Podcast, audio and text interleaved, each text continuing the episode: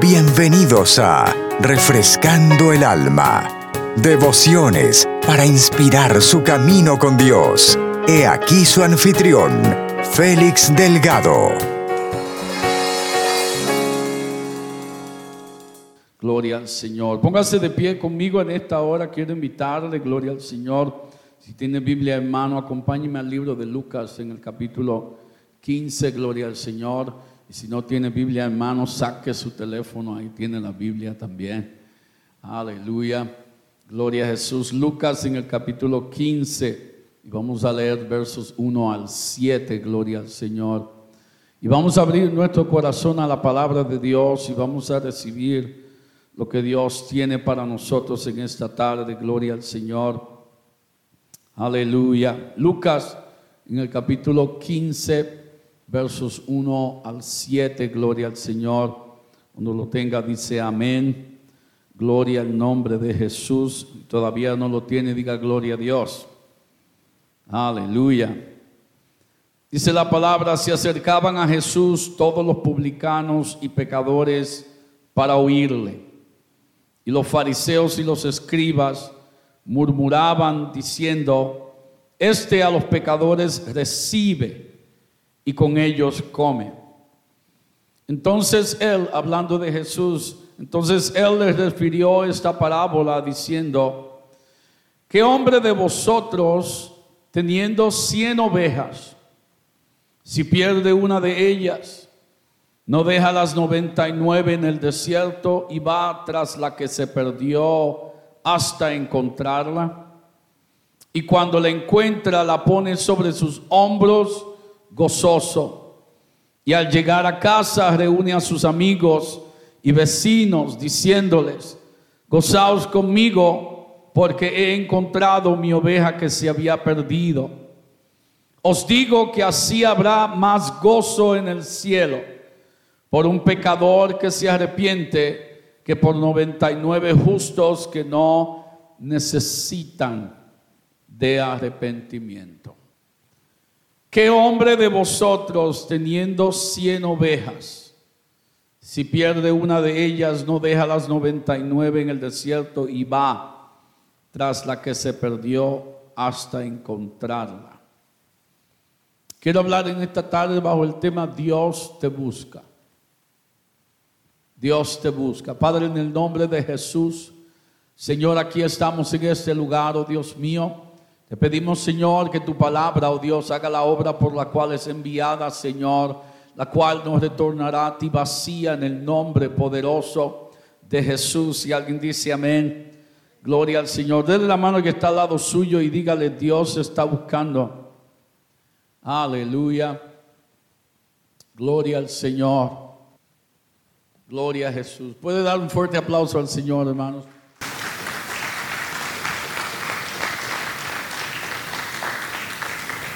Aleluya. Puede tomar su asiento en el nombre del Señor. Dios te busca. Una de las cosas que debemos entender es Dios se hizo hombre. Él no envió a otro a hacer la obra que era necesaria hacer por la humanidad. Dios mismo se hizo de un cuerpo, Dios mismo habitó, dice la palabra del Señor, entre los hombres. Dios mismo vino a hacer la obra redentora para salvarme a mí, para salvarlo a usted, para salvar a la humanidad entera. Dios no necesitó de enviar a otro para que hiciera la obra que él solo podía y puede hacer. Dios no necesita ayuda de nadie. Dígale que está al lado suyo, Dios no necesita mi ayuda. Él no necesita la ayuda de nadie, Él puede hacerlo todo por sí mismo, pero quiere que el hombre se envuelva en lo que Él quiere hacer.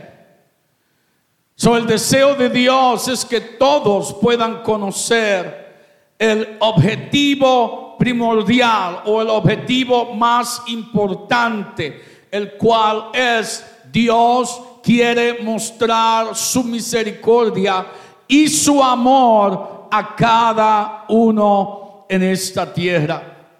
So nos da esta parábola de la oveja perdida, la cual hemos escuchado por mucho, mucho, mucho tiempo, gloria al Señor. Y nos da esta historia y nos habla a través de esta historia para mostrarnos eh, en, con claridad el cuidado y el amor que Dios tiene para con el ser humano.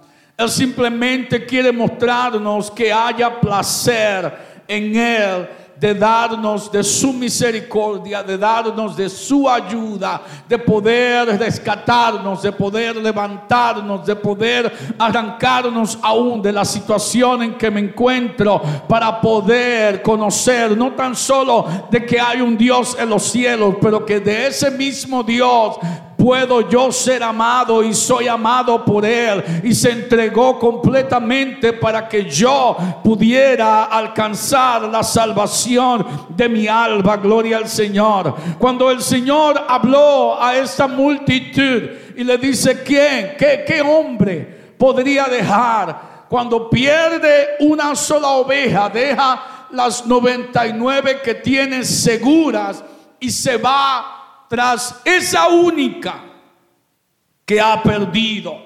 Alguien podría debatir diciendo, pero ¿para qué preocuparse por una cuando todavía tiene 99? Y esa es la razón por la cual utilizó Dios esta historia o esta parábola para mostrar el amor de Dios. Por cuanto Dios no da más importancia a la multitud que a uno solo. Gloria al Señor. Y yo quiero que alguien entienda en esta tarde, usted no es más menos importante que aquellos que están en la iglesia. No, todos somos de importancia delante de Dios. Dios no hace acepción de personas.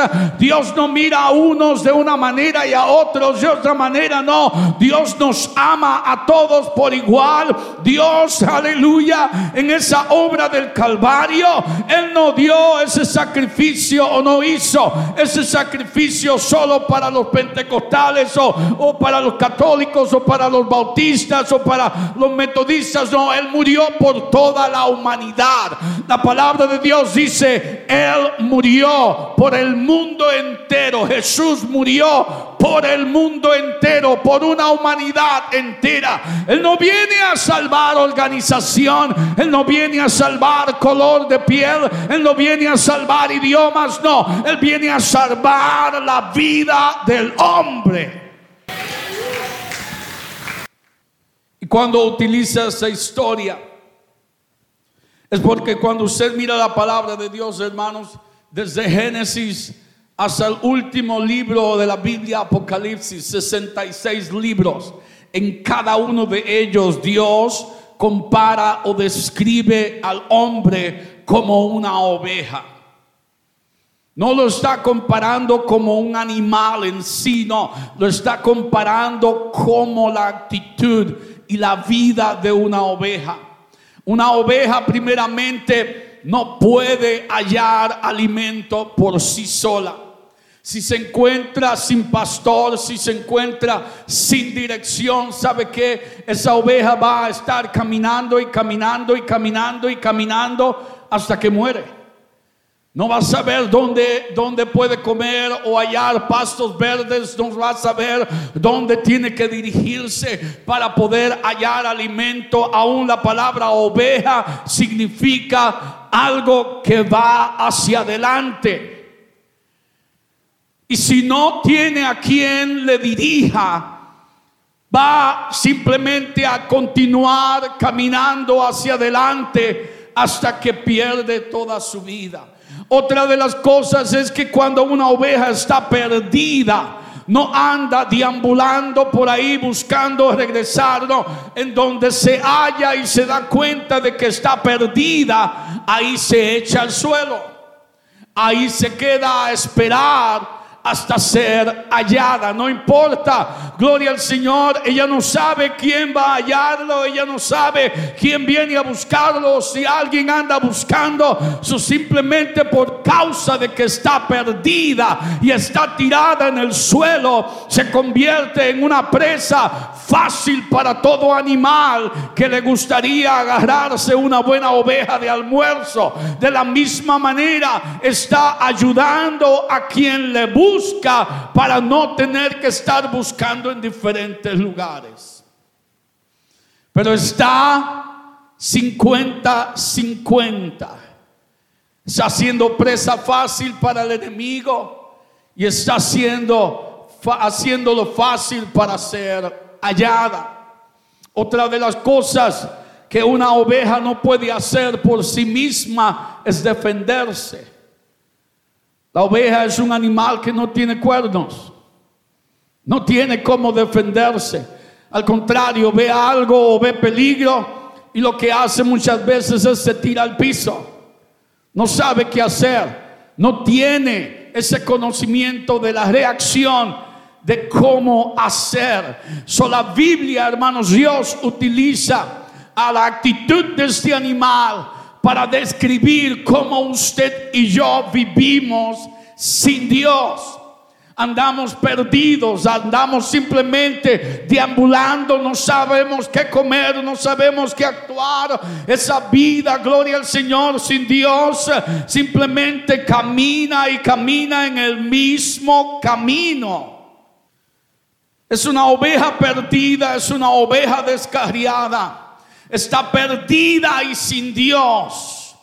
O yo no me hallo perdido, yo, yo tengo mi casa, yo sé dónde vivo, sí, en lo material se ve bien y está muy bien, pero en interior estamos sin Dios, estamos perdidos. Necesito de Él, necesito su ayuda, necesito su dirección, necesito su fuerza, necesito su entendimiento y necesito su espíritu, aleluya, para poder vivir una vida que pueda no tan solo llevarme a la salvación de mi alma, pero que pueda ayudarme a conocerlo a Él, a vivir para Él, a esforzarme por agradarle solo a Él.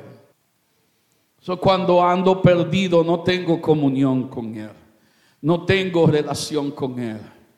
Aún ando perdido en mí mismo, no sé quién soy, no sé a qué pertenezco. Es por eso que ando y andamos cuando estamos sin Dios, andamos en que alguien se da por completo al alcohol, alguien se da por completo a las drogas, alguien se da por completo a los vicios, alguien se da por completo a, la apuesta, a las apuestas o, o, a la lotería o a lo que sea. ¿Por qué? Porque está buscando crear su mismo destino para poder pensar y creer pertenezco a algo. Y todas esas cosas simplemente el enemigo las utiliza para destruir la mejor creación de Dios, el ser humano. Usted y yo somos la mejor creación de Dios. Cuando usted mira el universo ya nos deja perplejos y, y nos deja maravillados o cuando miramos eh, la expansión de las montañas y los grandes y bellos paisajes y el mar y los ríos y los lagos y los coloríos de las aves y toda la diferencia en el reino animal. Sí, muchas veces estamos perplejos, estamos, wow, que nos deja simplemente sin palabras, pero nada de eso puede compararse a lo que Dios te hizo, a como Dios te creó. Porque la Biblia me habla de que usted y yo hemos sido la única creación que ha sido creada, hecha semejante al Creador. So, dígale al que está al lado suyo, tú vales más de lo que piensas. Cuando Adán y Eva cometieron el pecado de desobediencia. No lo hicieron simplemente por desobedecer, ah, Dios no sabe lo que está hablando.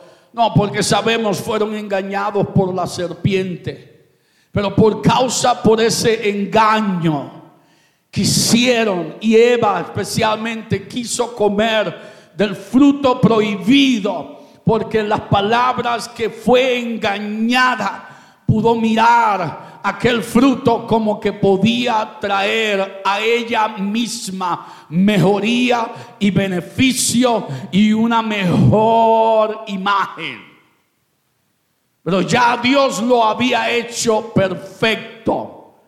Cuando Dios creó al primer hombre, Adán y a Eva, no había muerte, no iban a morir, no iban a un día a envejecerse y ya irse a la tierra nuevamente. No iban a vivir para siempre en comunión con Dios. Pero el enemigo, gloria al Señor, había quien sabe en cierto modo jurado por sí mismo de que él iba a perturbar y a disturbir y, a distorsionar todo lo que Dios había creado. Eso es ahí donde convence a Eva y le engaña diciendo, ah, ciertamente no moriréis, que Dios cree que ustedes van a saber que ustedes van a ser igual a Dios.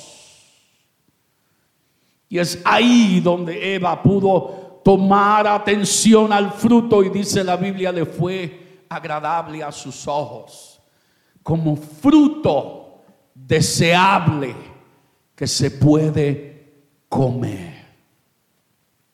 Y allí comió. Y no mejoró la situación, al contrario, la hizo peor. ¿Por qué? Porque ahora usted y yo, cuando nacimos, usted y yo nacimos con el pecado en nuestro cuerpo. Por causa de Adán y Eva. Por cuanto ellos desobedecieron a Dios, la Biblia dice, el pecado entró al mundo. Y por causa de ese pecado entró la muerte. Es por eso que usted y yo vivimos con una fecha de expiración. Un día de esto se nos acaba el tiempo. Un día de esto se nos acaba el día. Pero la Biblia, hermanos, nos da a nosotros palabras de Dios diciendo, Dios no quiere que ninguno perezca, sino que todos procedan al arrepentimiento. Pero como oveja tengo que tener un pastor, tengo que tener dirección, tengo que tener palabra, tengo que tener cuidado de alguien que pueda protegerme, de alguien que pueda ser mayor que yo, de alguien que pueda ser más fuerte que mi propia situación y mi propia circunstancia, porque no puedo sanar el pecado con una pastillita del doctor, no puedo sanar el pecado con simplemente cambiar mi mente, no, Dios es el único que puede librarme a mí de la carga del pecado. Dios es el único que puede perdonarme. Dios es el único que puede cambiarme. Dios es el único que puede levantarme de esta misma condición. So, no sabemos dónde estamos sin Dios.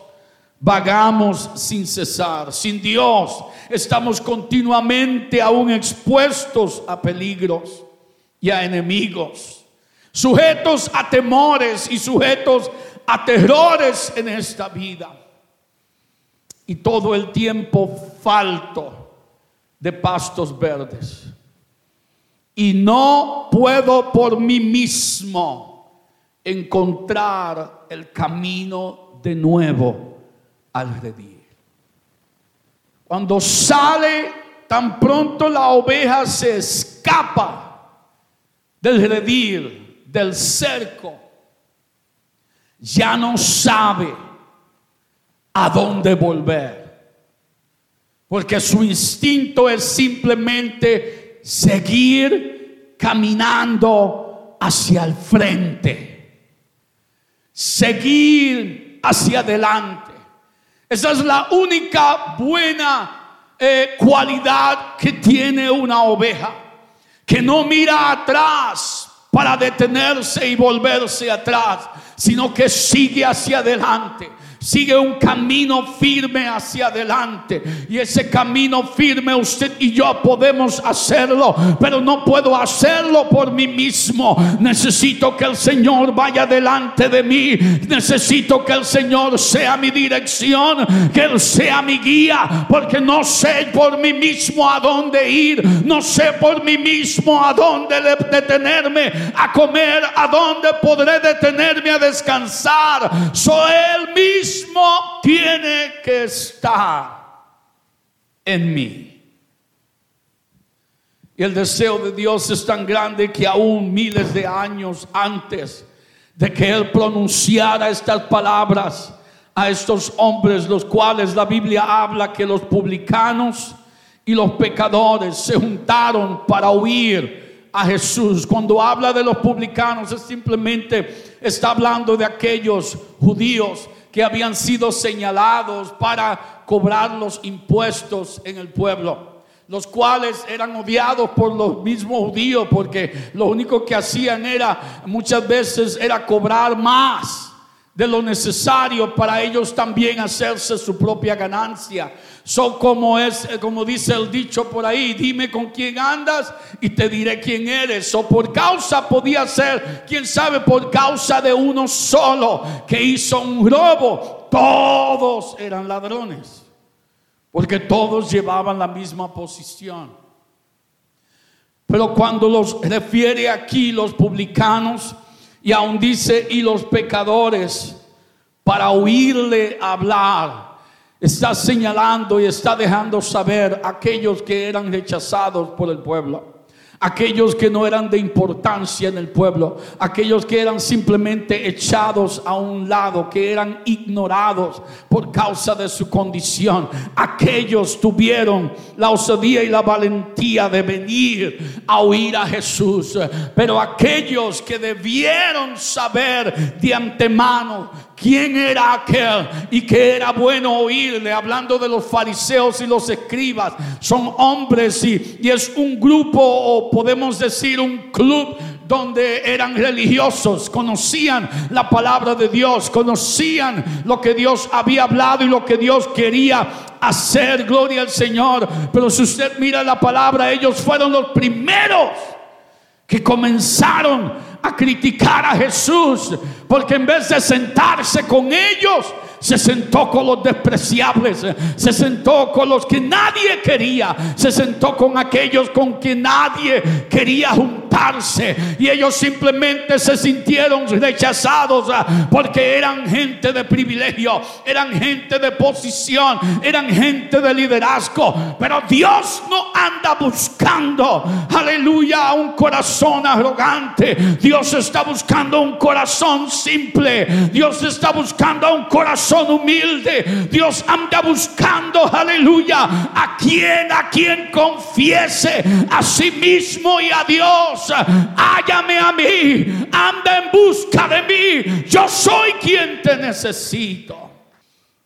Aún el Señor, como dije anteriormente, miles de años atrás, profetizó y habló a través de los labios del profeta Ezequiel en Ezequiel 34, 16, diciendo, yo buscaré la perdida y haré volver al redil la descarriada. Vendaré la peniquebrada y fortaleceré la débil. Ahora dice Dios, mas a la engordada y a la fuerte destruiré hablando de aquellos que tomaron ventaja de la debilidad y de la mala condición de aquellos que estaban padeciendo y lo poco que tenían le había sido robado por ellos y se habían engordado con las pertenencias de otro. Dios dice, ah, ah a esos los voy a destruir porque no hicieron bien. Pero aquel que está herido, aquel que no puede caminar, aquel que ha sido abusado, él dice, yo mismo, yo mismo voy a ir a buscarlo, yo mismo voy a ir a buscarle, no voy a enviar a otro, yo mismo voy a ir, yo mismo lo voy a rescatar, yo mismo lo voy a traer al redir, yo mismo lo voy a sanar. Y es ahí donde vemos la obra de la cruz. Él no envió a otro, él se hizo de aquel cuerpo, porque Dios es espíritu, Dios no puede ser muerto, Dios no puede sangrar, eso se tuvo que hacer de un cuerpo. Y aquel cuerpo es lo que la Biblia llama el Hijo de Dios, porque fue engendrado por el Espíritu Santo, no era José su padre, era Dios mismo quien lo había engendrado, Dios era el Padre de Jesucristo, Dios era el Padre de aquel cuerpo, de aquel Hijo, de aquel sacrificio de aquel cordero y Dios mismo habitó en aquel cuerpo. Es por eso que la Biblia nos describe de que no fue hallado pecado en él. Si era hombre, si era humano, pero el pecado está en la sangre en el corazón del hombre. Cuando es engendrado por otro hombre es heredado el pecado. Pero por cuanto no hay pecado en Dios, Jesús, el hombre, no hubo pecado en él. Porque la sangre que heredó no fue de la madre. Si hubiera aquel baby en el vientre de María, heredado la sangre de María, hubiera sido un pecador. Porque nació de mujer, nació de pecado, heredó el pecado del hombre. Pero por cuanto heredó la sangre de uno mayor, sin pecado, entonces aquel cordero, dice la Biblia, inmolado desde el principio de la creación del mundo ya señalado para morir. Ya Dios, escuche bien, antes de que usted y yo naciéramos, antes de que usted y yo fuésemos una oveja perdida, antes de que usted y yo conociéramos el bien y nos diéramos cuenta del bien y del mal, antes de usted y yo haber dicho nuestra primera mentira, antes de usted y yo haber cometido nuestro primer pecado, ya Dios había pensado y había planeado y había dado a los hombres la solución, la respuesta, la salvación, aleluya, por cuanto él mismo lo declaró, yo buscaré la perdida y haré volver al redil la descarriada. Él dejó las 99 que no necesitaban de ayuda, que no necesitaban de sanidad, que estaban salvas y estaban seguras en el lugar donde Él las había dejado para irse, aleluya, por todo este mundo a buscar a uno solo, a buscarte a ti, a buscarme a mí, porque andábamos perdidos y sin salvación. Y Él cuida, aleluya, y Él nos muestra su cuidado y su amor. Cuando Jesús en Lucas 19, 10 habló palabras diciendo, porque el Hijo del Hombre vino a buscar y a salvar lo que se había perdido. Lo buscó, indagó por él, lo buscó, lo buscó, lo buscó y lo buscó y lo buscó hasta que lo halló. Y cuando lo halló, dice la palabra, la puso en sus hombros no la dejó caminar sola porque sabía que andaba herida, que andaba cansada, que andaba indispuesta. Eso que hizo la puso en sus propios hombros, la cargó sobre sí y la volvió nuevamente al lugar seguro. Dios sigue buscando y Dios sigue llamando con su palabra y los lleva a esforzar y los ayuda esforzándolos con su espíritu hasta que llegan al lugar donde pueden no tan solo ser sanados, pero ser guardados y ser cuidados hasta que puedan sostener sus propias fuerzas para continuar. Pero todos, dice la Biblia, por cuanto todos pecaron y están destituidos de la gloria de Dios. Yo sé que son palabras fuertes de oír, aleluya, y muy muchas veces indispuestas, pero yo no he venido a mentirte a ti. Yo no he venido a declararte que esto va a ser un, un, club y, y mucha alegría y mucha fiesta y mucho color rosa y todo andará bien no, porque hay un enemigo, hay un diablo que está enojado contigo simplemente porque estás sentado, sentada en este lugar.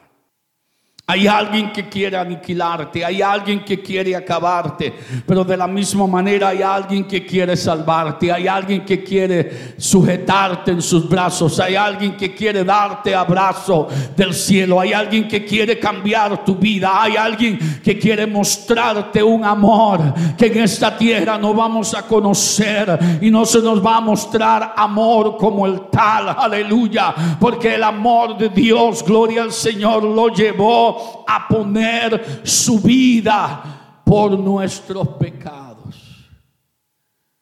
Él cargó sobre sí los pecados de todos nosotros.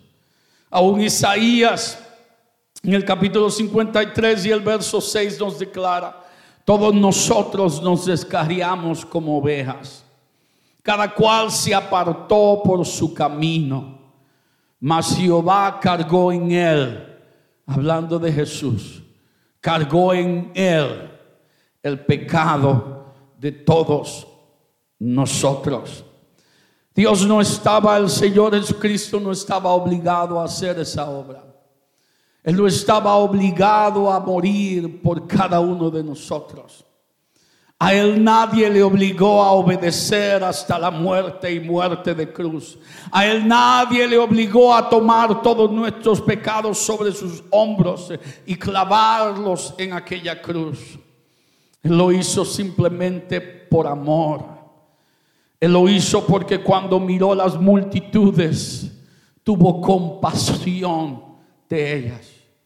Cuando nos vio a usted y a mí aquel día, quién sabe cuando fuimos golpeados, golpeadas, cuando fuimos abusados, abusadas, cuando, cuando palabras de alguien que esperábamos que nos amara eran simplemente palabras de desprecio golpeando nuestro corazón. Allí estaba Él, recibiendo nuevamente todos aquellos golpes. Allí estaba Él recibiendo los golpes de aquellas palabras. Porque lo que usted y yo pasamos en esta vida, lo sufrió Él cuando fue apresado por los soldados romanos. Él no tan solo fue azotado y ya dejado ahí. Él fue escupido, él fue abofeteado, él fue abusado de tal manera que aún dice el mismo profeta Isaías que si le mirábamos su rostro no íbamos a poder reconocer que era el mismo Jesús. Ese fue el abuso y el desprecio que él resistió y recibió, aleluya, por causa de aquellos hombres. Pero todo fue un plan de Dios, porque la Biblia Gloria al Señor tiene, gloria a Jesús, lo que Dios había dado al pueblo como ley, como mandatos, como reglas de cómo vivir. Aleluya. Y esa ley, ese mandato y esa regla, para que el hombre pudiera cumplirla a plenitud, demandaba sangre. Había demanda de sangre. Había demanda de un sacrificio algo tenía que morir, algo tenía que derramar sangre para que pudiera el hombre alcanzar la salvación de Dios. Y en ese tiempo antiguo era solo una vez al año, una sola vez al año. Cuando Jesús murió en la cruz, Dice la palabra de Dios, ya no necesitamos crucificarlo nuevamente. Ya la obra está hecha. Él murió no tan solo por algunos pecados, Él murió por todos los pecados. Los que ya habíamos cometido, los que estábamos cometiendo y los que íbamos a cometer en un futuro. Lo todo, todo, todo, por todos dio Él su vida, por todos su sangre fue derramada en aquel Calvario. Oh, gloria al Señor. Gracias a Él. Gracias a Él. Su cuerpo fue totalmente destruido. Y aún todavía se atrevió a cargar aquella pesada cruz en su espalda, toda rasgada, toda abierta por aquellos latigazos, todo aquel peso sobre él, aquella corona de espina clavada en su cerebro. Y aún haciendo todo el esfuerzo para cargar aquella cruz, todavía cuando caía, en vez de ser ayudado, lo que recibía eran más golpes. Lo que recibía era más desprecio. Y la Biblia enseña de que su más preciada creación lo entregó a él a la muerte. Era la costumbre en aquel tiempo de que quien estuviera en, la silla de gobernante liberara a un preso que el pueblo quisiera y daba al pueblo a elegir a quien querían libre. Una vez al año. Y en esta ocasión, cuando Jesús, habiendo sido maltratado y presentado delante del pueblo, sacaron a un hombre llamado Barrabás, quien por justa causa y por culpabilidad merecía estar en la cárcel.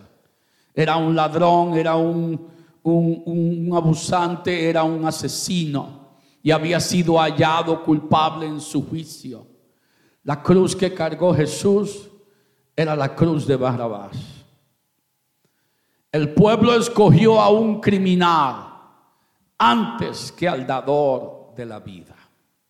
Esa fue la decisión de aquellos que aún muchos de ellos estuvieron y fueron testigos de las cosas que Jesús habló y de los milagros que él hizo.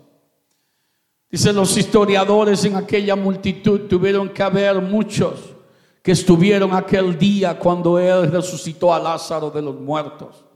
En aquella multitud tuvieron que haber muchos que estuvieron aquel día en el Jordán cuando Juan vio a Jesús y lo declaró, he aquí el Cordero de Dios que quita el pecado del mundo. Dicen, allí en aquella multitud tuvieron que haber muchos que vieron y fueron testigos de la resurrección que él hizo a la hija de Jairo y el milagro que hizo aquella mujer del flujo de sangre yendo de camino a la casa de Jairo. Pero ninguno se oyó diciendo, perdónelo, perdónelo. Él es inocente, no. La Biblia dice que la multitud solo gritaba, crucifíquenle, crucifíquenle, crucifíquenle. Todos aquellos eran como ovejas perdidas, las cuales andaban tan perdidas que ni tan siquiera pudieron reconocer la voz de su pastor. No pudieron reconocer el olor de la ropa de su pastor. Porque ya el olor era de sangre. El olor era de muerte. Su aspecto no era el mismo. Su voz no se podía oír porque la Biblia dice, Jesús fue como oveja al matadero y allí no abrió su boca. Él sabía que era inocente. Él sabía que nada de lo que estaban declarando él había hecho. Mas sin embargo, dice la Biblia, en ninguna ocasión abrió su boca para defenderse. En ninguna ocasión habló a aquellos hombres diciendo, mentira, yo no dije eso, yo no hice eso, no, al contrario, todas aquellas palabras fueron sobre él y estuvieron sobre él. En ningún momento, aun cuando Pilatos le, le, le entrevistó y le preguntó diciendo, hey, esa gente dicen que eres el Cristo, el rey de los judíos. ¿Qué tú dices a eso? Lo único que Jesús contestó fue, tú lo has dicho. No lo dije yo, tú lo has dicho. Pero no vas a decir nada por lo que te están acusando. Jesús no respondió palabra. Porque él sabía lo que había venido. Él sabía que había alguien, aleluya. Él sabía los rostros a quien había venido a buscar. Él sabía dónde usted y yo nos encontrábamos. Él sabía dónde nos íbamos a hallar. Él sabía en el dilema que usted y yo nos íbamos a encontrar, en la dificultad que nos íbamos a hallar cuando Él llegare. Pero Él no va a llegar temprano, Él no va a llegar tarde, Él va a llegar a tiempo a tu vida. Él va a llegar al instante que es necesario, al instante que le necesitamos, porque Él es fiel, aleluya. Él es fiel, Él es fiel, Él es fiel, Él es fiel a lo que ha prometido, Él es fiel a lo que ha hablado, Él es fiel a su palabra. Y aunque no lo queramos, aunque lo rechacemos, Él todavía sigue haciendo obra. Él todavía sigue persiguiéndonos. Él todavía sigue buscándonos para que le demos una oportunidad. Mire que, mire que sin sentido se escucha esto, de que el creador del universo tenga que esperar por su creación, por lo que ha creado para poder obrar. Es como si usted tuviera que esperar o, o su jefe en el trabajo tuviera que esperar por usted hasta decidirse el si va a trabajar o no. Cuando él mismo tiene la autoridad de decir, no quieres trabajar, ahí está la puerta. No te necesitamos. Mas sin embargo, él espera pacientemente que usted y yo escuchemos ese tocar en la puerta de nuestro corazón y abramos a Él la puerta. Él tiene el poder para abrir la puerta, pero Él no la va a abrir, la tengo que abrir yo. Porque aunque Él tiene el poder para abrir esa puerta, yo soy quien tengo la llave para dejarla y abrirla. Soy yo. Dios no tiene nada que perder. No tiene nada que le va a hacer a Él decir, bueno, ni modo, no voy a perder mi tiempo. Dice la palabra que Él va a buscar y Él va a buscar y Él va a buscar hasta hallarla, hasta encontrarla. Y cuando la encuentra, no la deja ahí, no la regaña, no la golpea, no la castiga, no le dice, cuando lleguemos a casa ya vas a ver. Ah, ah. Al contrario, se alegra de que pudo encontrarla y la echa sobre sus hombros. Pero no quiere celebrarlo de que la ha hallado solo, sino que dice, va donde sus amigos, le dice, encontré mi oveja, ven a celebrar conmigo. Encontré la que andaba buscando, ven a celebrar conmigo. Hagamos fiesta, hagamos banquete. No está celebrando por las 99 que estaban a salvo. Hay celebración por la que se había perdido y ha sido hallada. Y él mismo lo declara a los hombres diciendo, os digo que así habrá más gozo en el cielo por uno que se arrepiente que por 99 que no tienen de qué arrepentirse, de 99 que han vivido su vida en su justicia. Uno solo es suficiente para hacer fiesta en los cielos. Póngase de pie conmigo en esta tarde. Oh, gloria al Señor. Aleluya. El apóstol Pedro habló a la iglesia diciendo, porque vosotros erais como ovejas descarriadas, pero habéis, pero ahora habéis vuelto al pastor y obispo de nuestras almas. Dios tiene derecho a nosotros simplemente porque Él fue quien nos dio su vida. Él sopló en nosotros ese aliento de vida.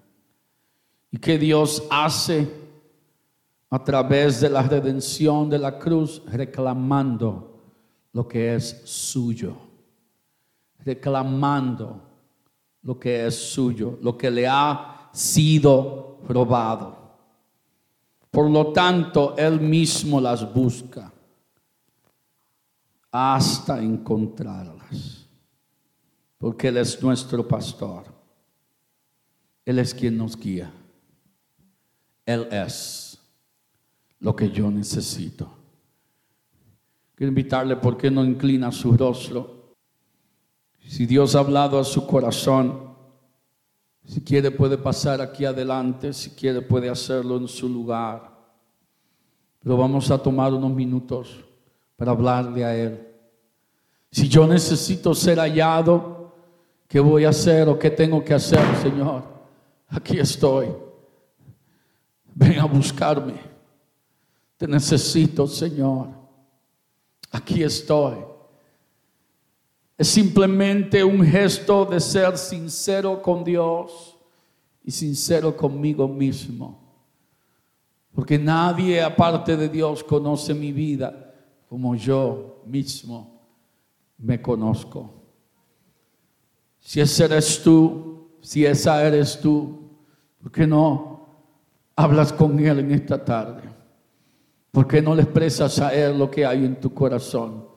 La necesidad que hay en ti en esta tarde, en el nombre de Jesús. Gracias por escucharnos. Para más información, visítenos en www.iglesiarea.com. Dios los bendiga.